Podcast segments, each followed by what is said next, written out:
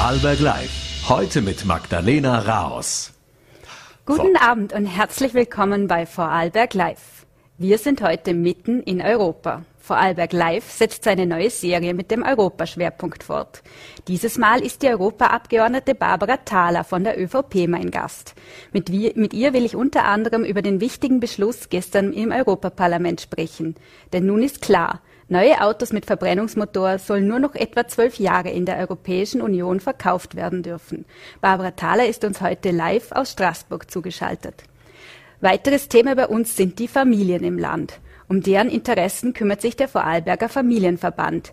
Es handelt sich um die größte Interessensvertretung von Familien in Vorarlberg. Sie berichtet von herausfordernden Zeiten. Näher erläutern wird uns das Geschäftsführerin Andrea Kramer. Sie ist zu Gast bei mir im Studio. Und wir blicken in der Sendung auch wieder auf die Rankweiler Such- und Rettungseinheit Saruf. Die ehrenamtlichen Retterinnen und Retter sind nach ihrem Einsatz in der Türkei wieder in Vorarlberg gelandet. Mehrere Tage haben sie im Erdbebengebiet in den Trümmern nach Überlebenden der Katastrophe gesucht. Volaté-Reporterin Miriam Meyer hat mit Mitgliedern der Einheit über das Erlebte gesprochen.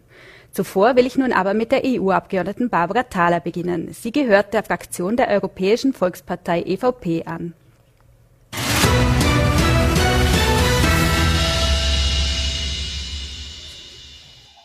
Guten Abend, Frau Thaler. Viele Grüße aus Straßburg. Hallo und äh, danke für die Einladung. Wir haben es gehört, äh, neue Verbrenner wird es bald nicht mehr geben. Sie dürfen nur noch etwa zwölf Jahre lang in der EU verkauft werden. Ab 2025 sind nur noch Neuwagen erlaubt, die keine Treibhausgasemissionen mehr ausstoßen. Ähm, nun hat das Parlament da auch zugestimmt. Die ÖVP war da nicht ganz glücklich darüber. Wieso? Ähm, ja, das, das Verbrenner aus äh, ab 2035 bedeutet für mich gleichzeitig, dass wir auch eine unserer Leitindustrien selbst abschaffen. Und das finde ich einfach äh, falsch. Ähm, ich muss vorwegschicken, ähm, Elektroautos äh, sind äh, vollkommen in Ordnung. Die werden ihren Ma Platz im Markt auch finden. Das tun sie ja bereits jetzt schon. Aber eine Technologie zu verbieten, die auch CO2-neutral zu betreiben wäre, ist meiner Meinung nach aus wirtschaftlichen Gründen, aber auch aus industriepolitischen Gründen ähm, äh, falsch. Und deshalb haben wir gestern auch äh, dagegen gestimmt. Aber kann es denn ohne solche Beschlüsse im Verkehrssektor überhaupt äh, gelingen, dass man die Treibhausgasemissionen äh, entsprechend senken kann? Die Kommission hat da ja die Zielvorgabe ausgegeben, dass diese bis 2030 um mindestens 55 Prozent sinken sollen. Geht das denn ohne solche einschneidenden Beschlüsse?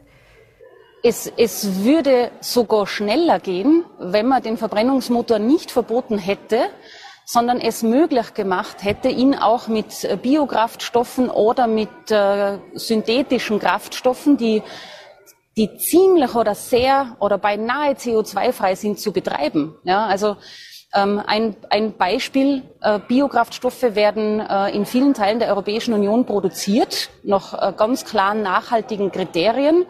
Die verbrennen nur noch ganz geringe Mengen von CO2 am Auspuff und wären eine gute Möglichkeit, unsere bestehende Flotte, also alle Autos, die wir heute verwenden, von einem auf den anderen Tag ziemlich CO2-frei zu machen.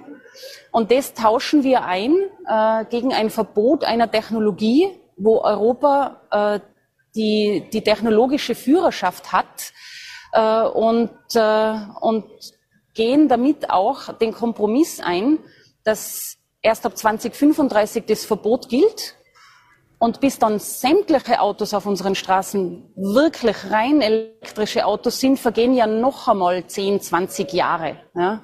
Also es geht ja nur darum, es ging ja gestern nur darum, das Verbrennerverbot ab 2035 bei neu zugelassenen Autos äh, äh, zu beschließen. Das heißt, bis dann, bis dann wirklich fast ausschließlich Elektroautos auf unseren Straßen sind, äh, wird es höchstwahrscheinlich 2050 oder 2055 werden. Ähm, abgesehen davon machen wir uns abhängig äh, von Rohstoffen, die wir brauchen, die vor allem in China äh, abgebaut werden. Also rundherum ist es, glaube ich, gut gemeint, aber nicht gut gemacht worden. CO2-frei fahren ja, äh, aber bitte mit, mit Anreizen, mit mehreren Möglichkeiten und nicht mit Verboten von Technologien. Sie haben diese sogenannten E-Fuels jetzt angesprochen, aber es soll ja zumindest 2026 ja nochmal überprüft werden, ob Fahrzeuge mit einem solchen Verbrennungsmotor zugelassen, künftig noch zugelassen werden könnten. Stimmt Sie das hoffnungsfroh? Also wenn man lang an dem Text mitverhandelt hat, so wie ich das die letzten Monate gemacht hat, ähm, dann verstehe ich, dass das am Ende als Kompromiss rauskam bei den, bei den Hauptverhandlern. Ich muss aber dazu sagen, die Kommission hat jeden Tag die Möglichkeit, jedes Gesetz zu überarbeiten. Also dafür braucht es keinen eigenen Beschluss, äh, eine sogenannte Review-Klausel einzuführen. Ich hoffe, Sie machen es relativ zügig, weil wir merken werden, dass wir auch mit der Ladeinfrastruktur und mit dem europäischen Stromnetz nicht nachkommen werden, um, um äh, die Nachfrage zu, äh, zu decken. Äh, insofern glaube ich, wir müssen das rückgängig machen und ich hoffe, es wird so rasch wie möglich überprüft, äh, ob man nicht doch E-Fuels zulassen könnte. Aber für den Moment bedeutet das den Verbot einer Technologie und äh, das war falsch, das ist falsch und das bleibt in meinen Augen auch falsch, weil es andere CO2-freie Möglichkeiten gäbe. Ähm, Sie sind da ja sehr kritisch, ähm, aber jetzt frage ich trotzdem, wird denn genug getan, um diese Technologie überhaupt genug zu fördern in Europa? Wenn man den Unternehmen, die alternative Kraftstoffe produziert, an, an Rahmen, eine Rahmenbedingungsgegebenheit äh, schafft, wo sie gut produzieren können, wo sie planen können, wo sie investieren können, dann werden diese Kraftstoffe von selbst entstehen. Also es gibt jetzt schon auch in Österreich eine relativ große Biokraftstoffbranche. Ähm, und wenn die gute Rahmenbedingungen hat, dann wird sie auch weiterhin und sogar mehr nachhaltig produzierte Biokraftstoffe produzieren können und damit einen Teil der Nachfrage decken. Es gibt bei CO2-freier äh, Mobilität nicht die eine Lösung. Wir müssen diversifizieren. Wir müssen auf Biokraftstoffe setzen, auch auf Elektroautos, durchaus keine Frage, auf öffentlichen Verkehr, ähm, auf die Schiene. Also es wird ein Sammelsurium an verschiedenen Fortbewegungsarten brauchen, die in der Zukunft alle CO2-neutral sein sollen, um überhaupt die Nachfrage zu decken und auch dafür zu sorgen, dass Mobilität leistbar bleibt. Ähm, es ist eben nicht so, dass, dass jeder Österreicher, jede Österreicherin oder jeder Vorarlberger Vorarlberger und jede Vorarlbergerin das gleiche Bedürfnis an Mobilität hat. Wenn ich am Land wohne, ist das ganz eine andere Herausforderung, wie wenn ich in einer größeren Stadt oder Gemeinde wohne. Und das, auf das muss man Rücksicht nehmen und das geht nicht mit Verboten, sondern meiner Meinung nach nur mit, mit einer guten Auswahl an Klimafreunden, an CO2-neutralen Fortbewegungsmöglichkeiten. Aber ist es realistisch, dass man die Klimaziele erreicht, ohne jetzt zum Beispiel im Verkehrssektor Verzicht üben zu müssen? Also aus einer persönlichen Sichtweise bin ich durchaus der Meinung, dass ein bisschen weniger immer geht. Ja? Also das, aber das ist die persönliche Entscheidung von, von, von jedem einzelnen Menschen. Ähm, ich glaube, dass die CO2-Reduktionsziele, dass die Klimaziele vor allem durch Ingenieure und Ingenieurinnen gelöst werden, durch technologischen Fortschritt, durch äh, neue Produkte oder neue ähm, Ideen, die in 10, 15 Jahren kommen, die wir heute vielleicht noch gar nicht wissen. Was definitiv meiner persönlichen Meinung nach nicht funktioniert, ist, Klimaziele nur mit Verboten zu erreichen. Es, es braucht die Wirtschaft, es braucht die Technologie, es braucht die Menschen, die auch mitmachen wollen äh, bei Klimaschutzaktivitäten, äh, bei Umstellung von, von Mobilitätsarten. Und wenn das nicht alles Hand in Hand geht, dann werden wir die Klimaziele nicht erreichen erreichen tun wir sie nur, wenn wir viel Auswahl bieten. Ja. Vielen äh, Klimaschutzaktivisten gehen die Bemühungen in der EU und auch in Österreich nicht weit genug. Das sieht man jetzt zum Beispiel auch wieder bei ne den neuen Protestaktionen in Wien von der letzten Generation. Diese ähm, Klimaschutzaktivisten fordern, fordern, unter anderem Tempo 100 auf der Autobahn. Ähm, wie stehen Sie zu solchen Forderungen? Ist das realistisch aus Ihrer Sicht? Also ich, ich möchte vorher nur sagen, dass ähm, ähm Demonstrationen vollkommen in Ordnung sind. Unsere, unsere Vorfahren haben jahrzehntelang dafür gekämpft, dass wir auch wirklich unsere Meinung frei äußern können und dass man sich im Sinne einer Demonstration Gehör verschafft. Ja, also absolut äh, in Ordnung. Als Parlamentarierin sucht man den Kompromiss immer immer durch Reden, durch Verhandeln, durch Austauschen. Ja, Im Parlament kommt ein bisschen vereinfacht ausgedrückt ja auch von Palare. Also wir sind dazu gewählt, uns am Tisch äh, zu treffen, Argumente auszutauschen und dann zu, zu guten Kompromissen zu kommen. Wenn, wenn aber Demonstrationen ähm, andere Menschen gefährden, dann geht für mich persönlich die Geschichte ähm, ein wenig zu weit. Äh, und äh, da, da bin ich nicht dafür, das muss ich äh, ganz offen sagen. Ähm, langfristig können Probleme nur gelöst werden, wenn man sich hinsetzt und verhandelt.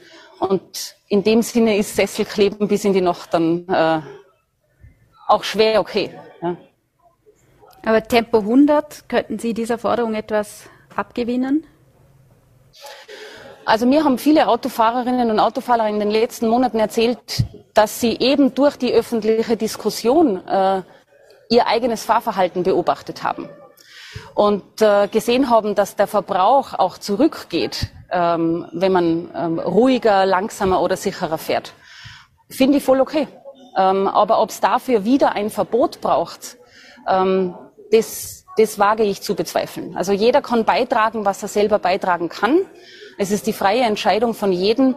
Die Politik muss für Rahmenbedingungen sorgen, damit es am Ende CO2-freie Mobilität gibt äh, mit einer breiten Auswahlmöglichkeit für die Konsumentinnen und Konsumenten, weil damit die Preise auch runtergehen. Ähm, und äh, das, ist, das ist unsere Aufgabe. Also ich, ich bin da weniger auf der Verbotsseite zu Hause, sondern mehr darauf, die Menschen zu sensibilisieren und mit technologischem Fortschritt ähm, für CO2-Reduktion zu sorgen.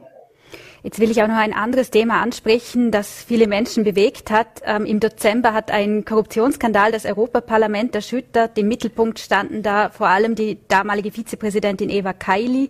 Ähm, sind denn die Meldepflichten etwa für Reisen und Geschenke, die von Dritten an Abgeordnete, von äh, den Abgeordneten bezahlt werden, pardon, sind diese streng genug oder müsste man da noch nachschärfen aus Ihrer Sicht? Also ich kann Ihnen sagen, uns alle hat es genauso schockiert, ähm, wie wir im Dezember von, äh, von den Geschehnissen erfahren haben. Ich muss auch sagen, ich bin richtig sauer. Ähm, ich bin seit drei Jahren im Europaparlament und in den ersten Monaten versuchst du die in dieser neuen Umgebung zurechtzufinden. Und natürlich gehört auch dazu, die Geschäftsordnung zu lesen und die, sich mit den Regeln im Europaparlament vertraut zu machen. Und wir haben ganz klare Regeln, was den Umgang betrifft mit Reisen, auf die wir eingeladen werden oder mit Geschenken. Ja, das ist ganz klar definiert, was in welchem Fall zu tun ist. Ähm, und jetzt gab es ein paar Kolleginnen und Kollegen, ähm, die diese Regeln äh, komplett umgangen haben. Ähm, und die, die Behörden, vor allem die belgischen Behörden, haben gut reagiert. Ich glaube, das muss man auch einmal sagen. Ähm, es ist ja aufgefallen, es wird ja ermittelt also da hat schon einiges auch richtig gut funktioniert. Das darf man, glaube ich, auch nicht übersehen. Und jetzt diskutieren wir im Parlament logischerweise ähm, über, wie wir selber dazu beitragen können, dass so eine Situation nicht mehr äh, eintritt. Und da liegen momentan viele Regeln am Tisch. Äh, unsere Präsidentin, die Roberta Metzola, hat ähm, ein, eine Überarbeitung des bestehenden Regelwerks vorgeschlagen. Da sind gute Beispiele drinnen, wie wir transparenter werden können, wie wir sicherer werden können, wie wir besser werden können. Äh, und das ist gerade Gegenstand von heißen Diskussionen in jeder Fraktion im Europaparlament, ähm, wenn ich das so aus Behind the Scene berichten darf. Und, äh, und es wird nicht mehr lang dauern, dann werden wir diese Regeln auch ähm, gemeinsam verhandeln und, und, dann, und dann beschließen und hoffen, dass wir damit Punkte verbessern können, damit sowas nicht mehr passiert.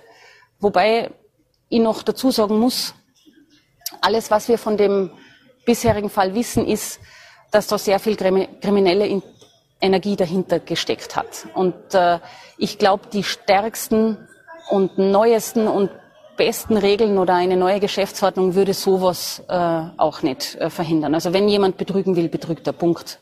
So ehrlich muss man sein.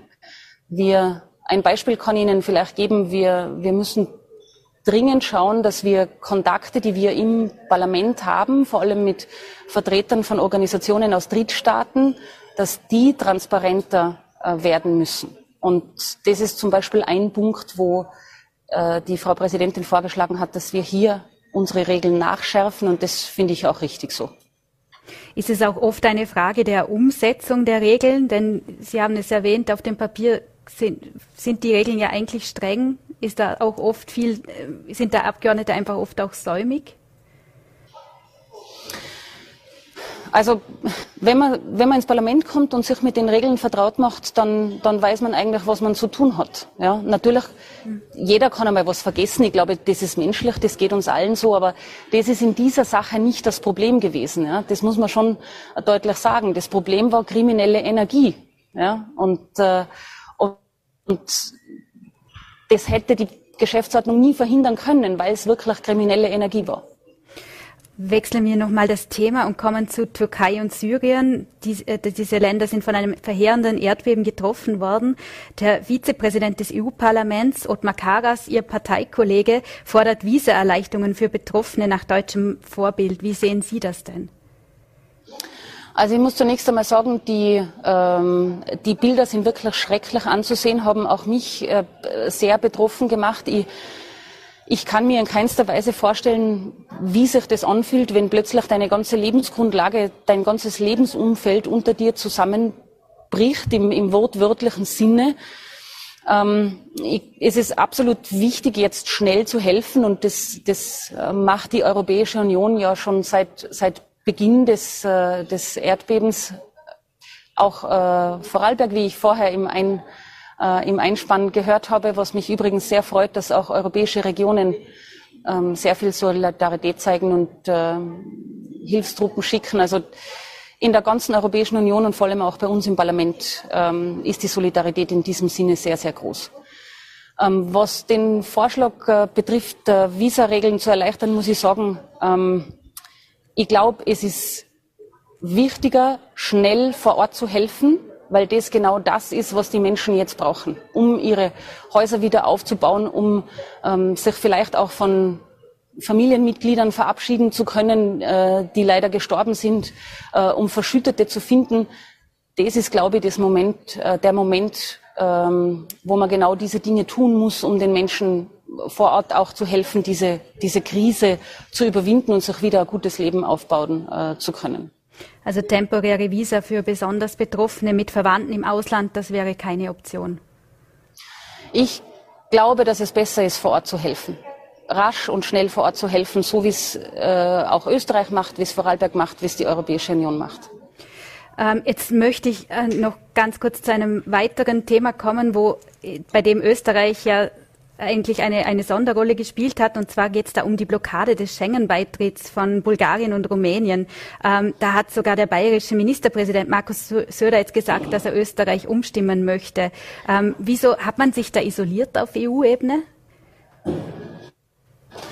Also äh, das ist ein Thema, das gerade für Europaabgeordnete ähm, ein sehr sehr äh, schwieriges Thema ist. Ja. Wir haben jeden Tag mit unseren Kolleginnen und Kollegen aus, aus Rumänien und Bulgarien zu tun. Die Zusammenarbeit ist, ist wirklich sehr gut, ähm, nicht nur mit Kollegen aus der eigenen Fraktion, sondern auch mit Kolleginnen und Kollegen aus den anderen Fraktionen. Ähm, und, äh, und diese Zusammenarbeit möchte ich auf keinen Fall missen. Ja. Jetzt ist es aber auf der anderen Seite auch so, dass äh, und das haben wir alle die letzten Jahre gesehen, der Außengrenzschutz und das Schengen-System, ohne die beiden Themen jetzt vermischen zu wollen, nicht richtig funktionieren und dass Österreich immer eines jener Länder war, die darunter am meisten äh, gelitten haben. Und, äh, und ich glaube, es war durchaus richtig, von Österreich da auch entsprechend europäischen oder beziehungsweise internationalen Druck aufzubauen, ähm, um rascher und schneller zu einer Lösung zu kommen. Und, und am Ende hoffe ich sehr, dass sich bald Rahmenbedingungen ändern, damit wir Bulgarien und Rumänien im Mengenraum begrüßen können. Und ich gehe auch davon aus, dass das, ähm, dass das bald stattfindet. Ähm, jetzt abschließend noch einen Punkt, da haben Sie sich ja auch zu Wort gemeldet und was in Vorarlberg besonders immer wieder für Diskussionen sorgt, ist der Umgang mit dem Wolf. Ähm, der ist ja besonders geschützt. Ähm, das EU-Parlament hat jetzt die Kommission im November dazu aufgefordert, den Schutzstandard von Wölfen abzuschwächen. Hintergrund waren Klagen von Landwirten, dass die Raubtiere ihre Nutztiere reißen. Das hat auch für viel Kritik gesorgt, etwa von Umweltministerin Leonore Gewessler. Äh, verstehen Sie die Kritik daran? Nein, ganz ehrlich, verstehe ich nicht. Ähm, es, ist, äh, es ist bei dieser Abstimmung ja nicht darum gegangen, ähm, ist irgendwie die komplette Flora-Fauna-Habitat-Richtlinie, die da dahinter steckt, ähm, abzuschaffen. Ja. Diese Richtlinie ist 30 Jahre alt, wurde vor 30 Jahren eingeführt, um bestimmte Pflanzen und auch Tierarten ähm, vor, dem, vor dem Aussterben zu retten. Und diese Richtlinie hat wunderbar funktioniert. Ähm, sieht man an ganz, ganz vielen Beispielen. Und einer davon ist äh, die Spezies Wolf, weil wir mittlerweile wieder zigtausende Wölfe in, ähm, in Europa haben. Und wenn eine Richtlinie so gut funktioniert hat und 30 Jahre alt ist, dann ist es legitim zu fordern, dass man sich die genauen Eckpunkte anschaut, ob man jetzt was ändern muss nach so vieler, vielen Jahren. Und äh, ganz ehrlich, die Probleme sind immer größer geworden. Nicht nur in, in, in Westösterreich, bei mir in Tirol oder, oder auch in Vorarlberg, sondern in vielen ähm, Nachbarländern gibt es vermehrt Wolfsrisse, die wirklich das Leben der, der Almbauern oder äh, generell der Bauern bedroht. Ja? Und davor kann niemand, auch, auch kein Umweltminister oder keine Umweltministerin, die Augen verschließen. Das sind Probleme, die immer größer werden und die Bürgerinnen und Bürger wenden sich zu Recht an ihre politischen Vertreter, auch auf europäischer Ebene. Und wir haben es äh, geschafft, mit einer relativ deutlichen Mehrheit äh, im Europaparlament die Kommission aufzufordern, den, den Schutzstatus zu überprüfen und den sogenannten, den sogenannten günstigen Erhaltungszustand. Ähm, unsere Regionen brauchen da Unterstützung. Ja? Ich, ich möchte mir nicht vorstellen, wie unsere Almen ausschauen, wenn immer weniger äh, Bäuerinnen und Bauern ihre Tiere auftreiben. Also das hat allalong auch Auswirkungen auf den Tourismus, hat auch Auswirkungen auf unsere Wirtschaft. Und ist es absolut legitim, da Überprüfung zu fordern. Ähm, also ich kann die Kritik nicht nachvollziehen. Jetzt haben die, die Ministerin und elf andere EU-Amtskollegen haben gesagt, ähm, haben zum Beispiel auf die Biodiversitätskrise verwiesen. Ähm, gibt es denn keine Alternativen zum Abschuss, zum Beispiel jetzt mit Entschädigungen für die Landwirte oder Präventivmaßnahmen, wie Sie fordern? Doch, das gibt's und das wird auch gemacht und da bin ich auch absolut dafür. Ja, also der, der Abschuss, die Entnahme muss immer das letzte Mittel sein. Aber das ist wieder so ein Problem mit alles über einen Kamm scheren. Ja? Bestimmte Maßnahmen wie äh, Hirtenhunde oder ähm, Zäune ähm, funktionieren auf einer Hochalm einfach nicht. Das, das mag im Flachland gut funktionieren und dort wird es auch eingesetzt. Aber die Regionen in Europa sind einfach so unterschiedlich, dass nicht jeder auf die gleichen Maßnahmen zurückgreifen kann. Und deshalb braucht's eine leichtere Möglichkeit, bestimmte Wölfe, Risikowölfe, Problemwölfe ähm, zu entnehmen. Und zwar rasch zu entnehmen. Und das ist alles, was wir fordern. Dass vorher sogenannte gelindere Mittel angewendet werden müssen, ähm, das ist in Ordnung. Das wird auch gemacht. Aber die Kommission muss auch verstehen, dass es Regionen gibt, wo diese gelinderen Mittel nicht funktionieren. Zum Beispiel wirklich im alpinen Bereich, vor allem im hochalpinen Bereich. Und dann muss ich den Regionen die Möglichkeit geben, ähm, schneller und unkomplizierter und vor allem mit, mit Rechtssicherheit die Entnahme von, von bestimmten Wölfen zu ermöglichen. Frau Abgeordnete, vielen Dank für das Gespräch und liebe Grüße aus Vorarlberg. Vielen Dank auch von meiner Seite und äh, nochmal liebe Grüße aus Straßburg. Bei uns geht es nun mit den Vorarlberger Familien weiter. Die finanziellen und psychosozialen Belastungen von Familien und Alleinerziehende nehmen zu. Das hat der Familienverband in seiner Arbeitsbilanz für das Jahr 2022 festgehalten. Über diese Hintergründe der Belastungen und die Arbeit des Familienverbands spreche ich nun mit Geschäftsführerin Andrea Kramer. Guten Abend. Guten Abend. Ähm, was sind denn die Belastungen für die Familien, die momentan für also die gerade in Vorarlberg sehr hoch sind? Was können Sie uns da Beispiele nennen? Ja, also die Belastungen für Familien sind ganz vielfältig und die haben die letzten Jahre massiv zugenommen. Ähm, wie überhaupt der Druck auf jeden Einzelnen. Und ich glaube, das kriegen wir alle mit. Einerseits durch die Pandemie, andererseits durch die Teuerung ähm, stark zugenommen hat. Und die Familien sind immer die Endverbraucher, die wiederum Kosten nicht weitergeben können.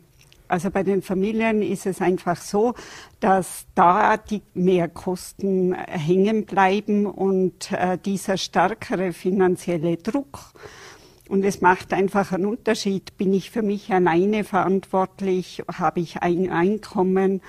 und äh, kann mir Dinge doch anders einteilen oder äh, teile als Familie mein Einkommen, ein oder zwei Einkommen durch mehrere Köpfe auf. Das heißt, je mehr Köpfe von, von Einkommen abhängig sind, desto stärker spürt man einfach auch den Druck, der auf uns alle lastet, aber eben deswegen auf Familien ganz besonders. Und das hat psychosoziale Auswirkungen. Das macht was mit Menschen. Ähm, was sind denn das, was gibt es da für typische Fälle, von denen Sie jetzt äh, vermehrt gehört haben?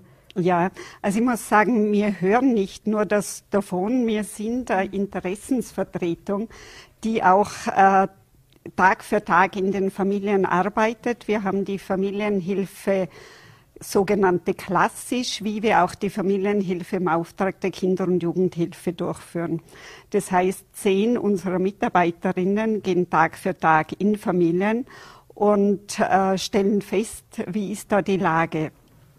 Und wir hatten schon während der Corona also während der Corona-Isolation die Situation oder die neue Situation, dass äh, es in den Familien immer stärker eskaliert ist. Also wir sind in Familien gekommen, wo gerade äh, entweder die Spannung schon so hoch war, dass man schauen hat müssen, wie kriegt man das schnell wieder abgebaut.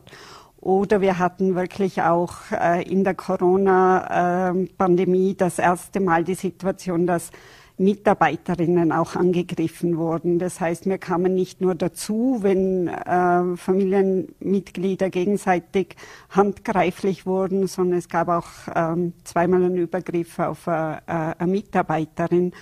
Und daran kann man ablesen, aber nicht nur daran, das sind schon die Spitzen des Eisbergs. Aber ich glaube, im Endeffekt äh, spüren wir ja alle Tag für Tag, dass der Druck zunimmt.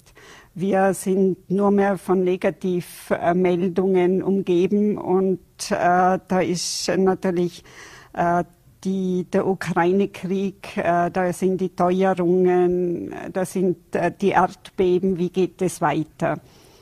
Ja, und dann kommt man natürlich auch als Familienverband, wir sind die größte Interessensvertretung für Familien, werden wir dann mit Forderungen des Arbeitsministers, wenn ich das gleich aktuell ansprechen darf, von uns aus schon konfrontiert. Äh, ja, da schüttelt man, wenn ich das ganz direkt sagen darf, als jemand, der schon so lange in der Interessensvertretung arbeitet, nur mit den Kopf.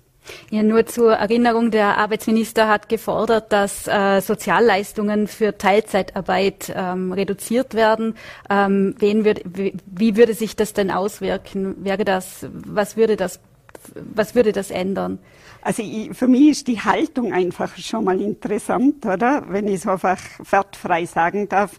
Wir wissen, dass ungefähr die Hälfte der Teilzeitarbeitenden äh, sind vor allem Frauen, ähm, äh, Kinder unter 14 Jahren daheim betreuen. Wir haben ein Halbtagsschulsystem. Äh, wir haben eine Betreuungssituation in den Betreuungseinrichtungen, die mehr als besorgniserregend ist.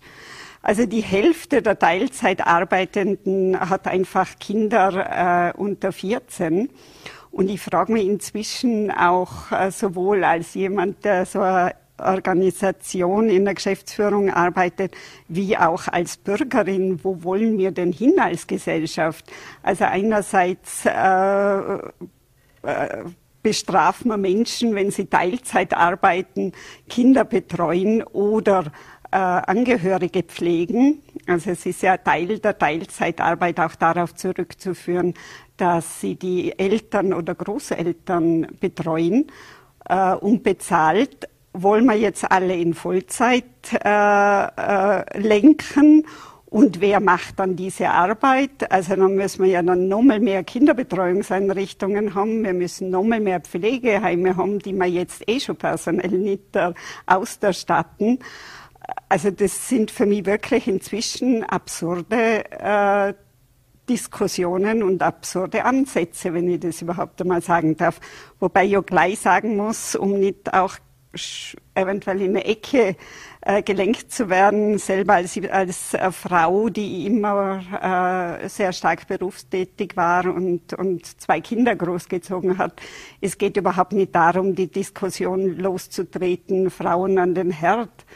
Es geht darum, äh, darüber zu diskutieren, wie äh, leisten wir oder wer leistet äh, die pflegende Arbeit, ob jetzt für Kinder oder für ältere Menschen. Und wie wollen wir die abgedeckt als Gesellschaft?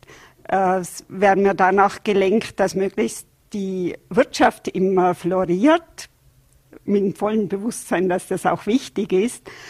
Oder äh, was ist eigentlich äh, ein gemeinsamer Konsens in einer Gesellschaft, äh, wohin wir wollen?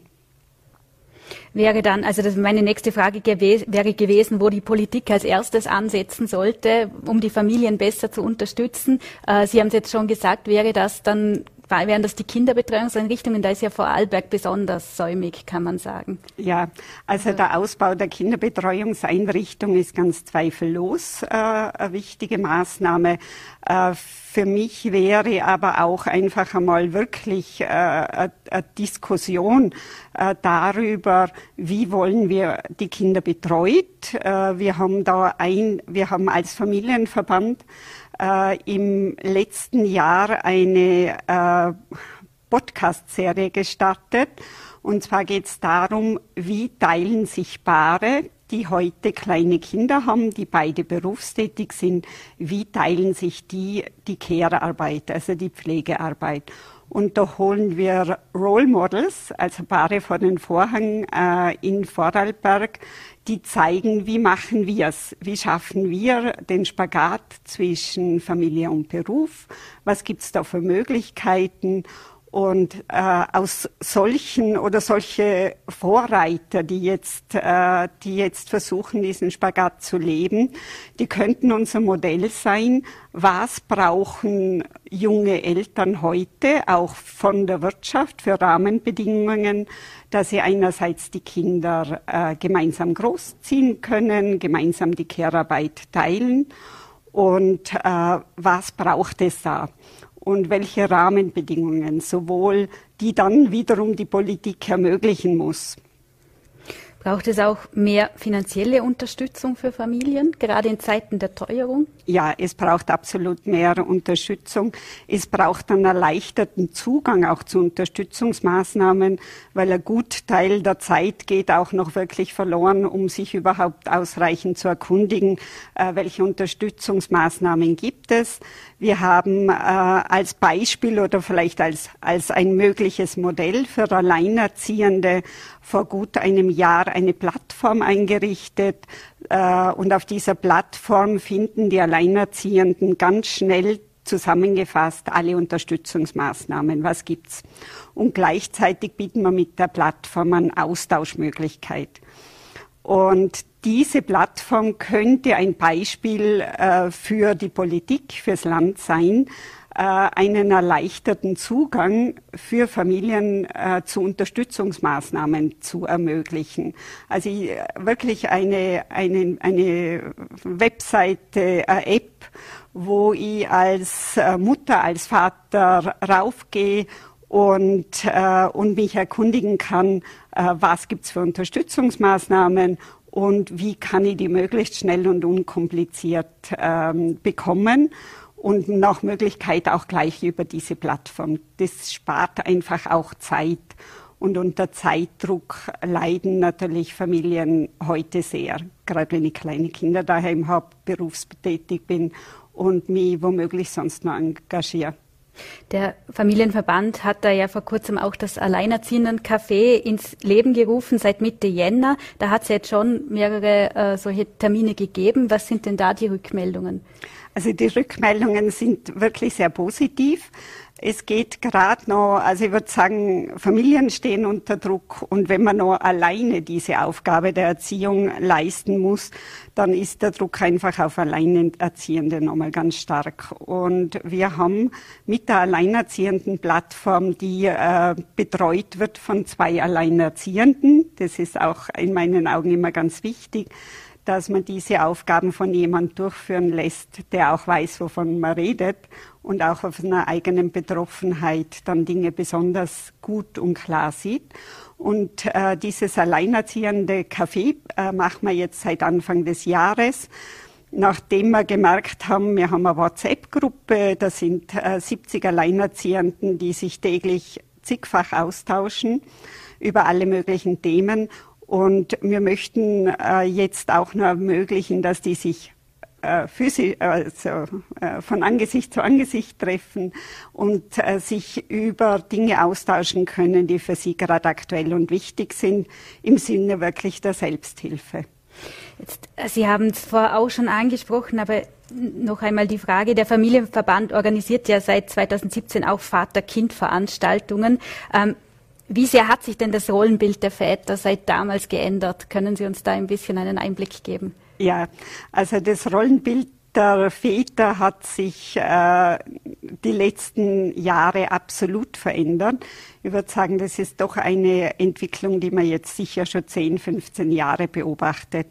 Äh, wir merken, dass junge Männer äh, immer stärker auch zum Schluss kommen, wir möchten ein anderes Rollenbild leben als unsere Väter, weil der Papa war kaum zu Hause, oder? Äh, Mama hat Teilzeit gearbeitet oder war nicht berufstätig und Vater hat dann eben die 110, 120 äh, Prozent gearbeitet. Und die jungen Männer heute wollen sowas nicht mehr. Erstens wollen sie es selber nicht mehr, weil sie das Gefühl haben, da versäumen wir was. Und zweitens stehen ihnen natürlich Partnerinnen gegenüber, junge Frauen, die sehr gute Ausbildungen haben und die sagen ganz sicher nicht. Äh, wir wollen gemeinsam ein Kind und jetzt reden wir mal darüber, wie können wir das gemeinsam bewerkstelligen. Und äh, nur, wie soll ich sagen, mir kommt vor, die jungen Väter sind heute in der Rolle, wenn ich das jetzt sagen darf, äh, als jemand, der die Frauenbewegung noch sehr aktiv miterlebt hat, äh, die jetzt eben auch die Männer machen, oder? Nur halt in, in einem anderen Feld. Die sagen, auch wir wollen Care-Arbeit machen äh, und auch wir äh, möchten uns beteiligen. Äh, und diese Vorreiter haben es nicht leicht. Also ich habe die letzten Jahre auch Männer in Betrieben begleitet, die auf ihr Recht der Teilzeit, Elternteilzeit gepocht haben, aber äh, wirklich Angst hatten, das im Betrieb durchzusetzen. Also da fehlt es auch noch an den Rahmenbedingungen. An den Rahmenbedingungen und natürlich auch am Image, oder? Ich kann mich erinnern, junger Vater war sich mit seiner Partnerin ganz einig, Führungsposition in einem Baubetrieb. Der hat gesagt, äh, im Gespräch auch mit mir, wissen Sie das, was das für mich bedeutet, wenn ich in Betrieb gehe und sage, ich gehe jetzt Teilzeit? Ja, kann man sich vorstellen. Ja. Vielleicht noch als letzte Frage. Ich weiß, Prognosen sind immer sehr schwierig, aber wenn Sie jetzt im neuen Jahr, wie glauben Sie, wird das jetzt weitergehen? Sind Sie da positiv gestimmt, dass es mit den Belastungen besser wird oder wie blicken Sie jetzt ins neue Jahr? Also ich äh, blicke absolut äh, positiv äh, in die Zukunft ganz generell, weil ich denke, wir haben jetzt einige Krisen, äh, in denen sind wir auch mittendrin, aber die sind auch die Chance für, für neue äh, Strukturen und, und einen Neubeginn. Und da in dies, bevor sich das alles zeigt, äh, verschärft sich oft einmal der Druck, aber letztendlich müssen wir einfach eine gesellschaftliche Diskussion haben. Wo wollen wir hin? Sind wir auf der Welt, damit wir möglichst viel äh, materiellen Wohlstand anhäufen? Äh, oder ist uns zum Beispiel die Betreuung unserer Kinder, unserer Elternmenschen eigentlich auch, ist das eigentlich die, die erste Aufgabe? Frau Kramer, vielen Dank für die Einblicke und den Besuch bei uns im Studio. Danke auch. Und wir wechseln nur noch einmal das Thema und blicken zu Saruf. Die Search and Rescue Unit Vorarlberg ist gestern wieder zurückgekehrt aus dem Erdbebengebiet. Die freiwilligen Helferinnen und Helfer haben Unvorstellbares miterlebt, Unfassbares geleistet. Mehrere Tage suchten sie nach Verschütteten. Gestern sind sie in Rankweil von ihren Lieben empfangen worden. Voller-T-Reporterin Miriam Meyer hat mit Einsatzleiter Markus Meyer, Teammitglied Markus Lorenzi und Silvia Zötsch von der Rettungshundestaffel des Samariterbundes gesprochen.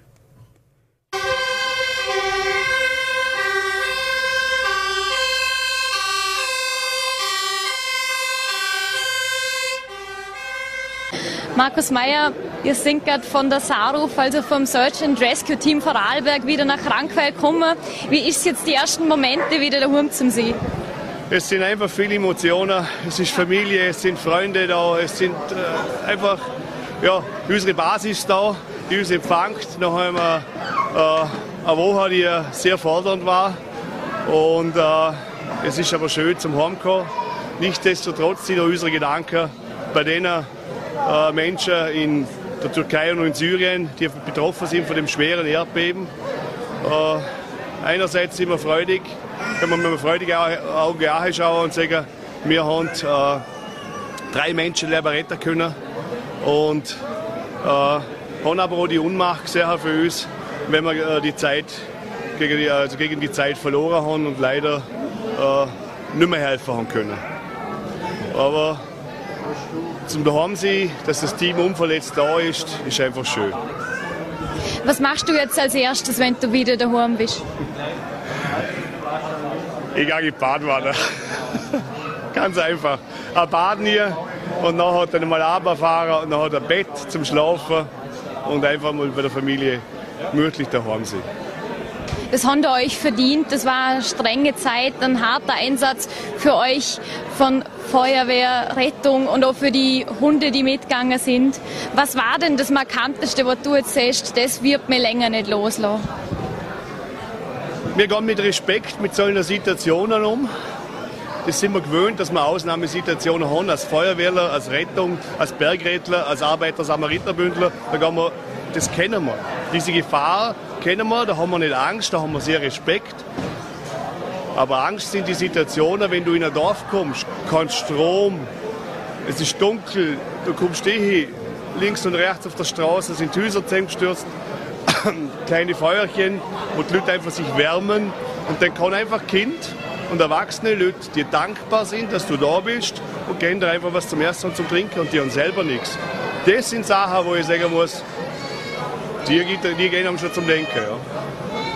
Was macht es mit einem, wenn man sonst als Feuerwehrmann kennt, dass man auf einen Hausbrand geht oder auf einen Unfall und dann kommt man aber in ein Erdbebengebiet? Was macht es mit einem? Es macht mit das, wenn du, halt, ich sage, wenn du da bist, bist du zum Helfer da. Das, da funktionierst du einfach durch 24 7 immer Vollgas durch. Du schaust, dass das läuft. Und äh, die, die Emotionen bewegen dich nachher sicherlich, wenn du zur Ruhe kommst, zur Aha-Phase kommst, dann kriegst, spielen die Emotionen mit. Aber das gehört dazu, das ist auch eine Form der Verarbeitung. Aber wie gesagt, wir sind glücklich, dass wir wieder da sein dürfen. Aber die Gedanken sind auch noch in der Türkei und in Syrien. Was wäre jetzt vielleicht was, was du deinem Team noch mitteilen magst dem Werk? Ich kann meinem Team nur Danke sagen. Wir sind eine starke Homebase daheim, die brauchen wir auch. Ohne die sind wir gar nichts. Angefangen vom, mit dem Kommandant Stellvertreter von Marco Wiesenteiner äh, bis die ganze Mannschaft durch, was daheim geschaut hat, dass alles läuft, dass wir immer, immer äh, Kontakt in die Heimat haben. Und das Team, was wir da haben, das war so so eine Familie, die das geschafft hat und diesen Einsatz erfolgreich abgewickelt hat. Markus Lorenzi, Sie waren gerade auch auf Hilfeinsatz beim Erdbeben. Wie ist es jetzt wieder rum zum Sie und wieder mit der Familie jetzt vereint zum Sie? Also wir sind echt froh, dass wir wieder da sind. Es sind jetzt strenge Tage gewesen. Es sind jetzt strenge sieben Tage gewesen. Aber ich glaube, äh, die Erfolge, die wir hatten und die Personen, die wir retten können, die waren der Aufwand absolut wert. Ja. Da hat man einiges erlebt, einiges, das man jetzt sicher aufarbeiten muss, oder? Ja, klar sind es Bilder, die einem wahrscheinlich lang äh, beschäftigen werden. Äh, ich bin schon mehrfach in solchen Einsätzen gesehen. Die jüngeren Kameraden, für die es neu ist, wird es wahrscheinlich ein bisschen mehr sein. Ja, aber wir werden sie alle nachbetreuen und sicherlich gut meistern, ja. Was machen Sie jetzt als erstes, wenn Sie heimkommen? Badwanne, das ist das allererste, ja. Wie ist es jetzt für Sie als Frau, wenn der Mann wieder da ist? Ich bin natürlich sehr froh, dass er wieder da ist, dass alle wieder da sind, dass nichts passiert ist. Und ja, es war nämlich schon schwierig. Ja. Das Gute ist, dass es die sozialen Netzwerke gibt. Wir haben viel Kontakt gehabt, es hat auch geholfen. Ja. Ja, sie ist schon wieder da. Ja, sind alle wieder gesund und ja. Also ich bin die Silvia Zötsch, komme ursprünglich aus der Steiermark, bin jetzt Teil des Saruf-Teams im Einsatz in der Türkei gewesen. Als Hundeführer bin auch noch Arzt nebenbei, aber mein Haupteinsatzgebiet diesmal war als Hundeführer, wie man sieht, mit meinem Hund. Wie ist jetzt wieder da zu sein, wieder oben zu sein in Österreich? Also es ist etwas ungewohnt. Insgesamt ist an als Gruppe doch sehr zusammengewachsen. Es war eigentlich eine große Familie. Man hat sich super wohl gefühlt und ich glaube, man muss sich erst langsam einmal einfinden, wieder ins Zuhause sein. Ich glaube, der Hund ist auch froh, jetzt endlich wieder nur Hund sein zu dürfen, nach allem, was er auch machen muss. Ja, ich glaube, sie freut sich schon mal aufs süße Nix-Tun und wieder im Wald herumlaufen. Das hat ihr sicher sehr gefehlt, ja. Wie war es jetzt für euch unten? Was genau habt ihr gemacht? Das war vielleicht das Prägendste für dich? Also im Grunde haben wir die Schadstellen, die wir zugewiesen bekommen haben, abgearbeitet. Das heißt, je nachdem, was notwendig war, auch die Hunde geschickt, um womöglich Opfer zu orten und auch bei der Bergung mitgeholfen. Und Gott sei Dank ist es uns gelungen, auch drei Opfer herauszuholen im Team. Wie heißt der Hund? Sie heißt Amber. Die war auch brav, oder? Sie ist einfach ein super toller Hund. Sie ist entspannt, sie ist cool und arbeitet wirklich brav mit. Was gibt es jetzt für dich und für den Hund, wenn ihr nach Hause kommt? Erstmal Ruhe und eine Dusche, sowohl für mich als für den Hund. Und viele Streicheleinheiten und einen langen Schlaf. Genau, mal lang schlafen. Ich muss wahrscheinlich morgen arbeiten, der Hund wird morgen sicher länger schlafen, das auf jeden Fall. Das war ein Beitrag von Voller-T-Reporterin Miriam Mayer. Und wir sind nun am Ende der heutigen Sendung angelangt. Mir bleibt es nun nur noch, mich zu verabschieden. Ich hoffe, es war unterhalt, unterhaltsam für Sie. Die nächste Aus Ausgabe folgt morgen. Sie finden uns wie immer auf Voller.t, VNRT und Ländle TV. Machen Sie es gut, haben Sie noch einen schönen Abend.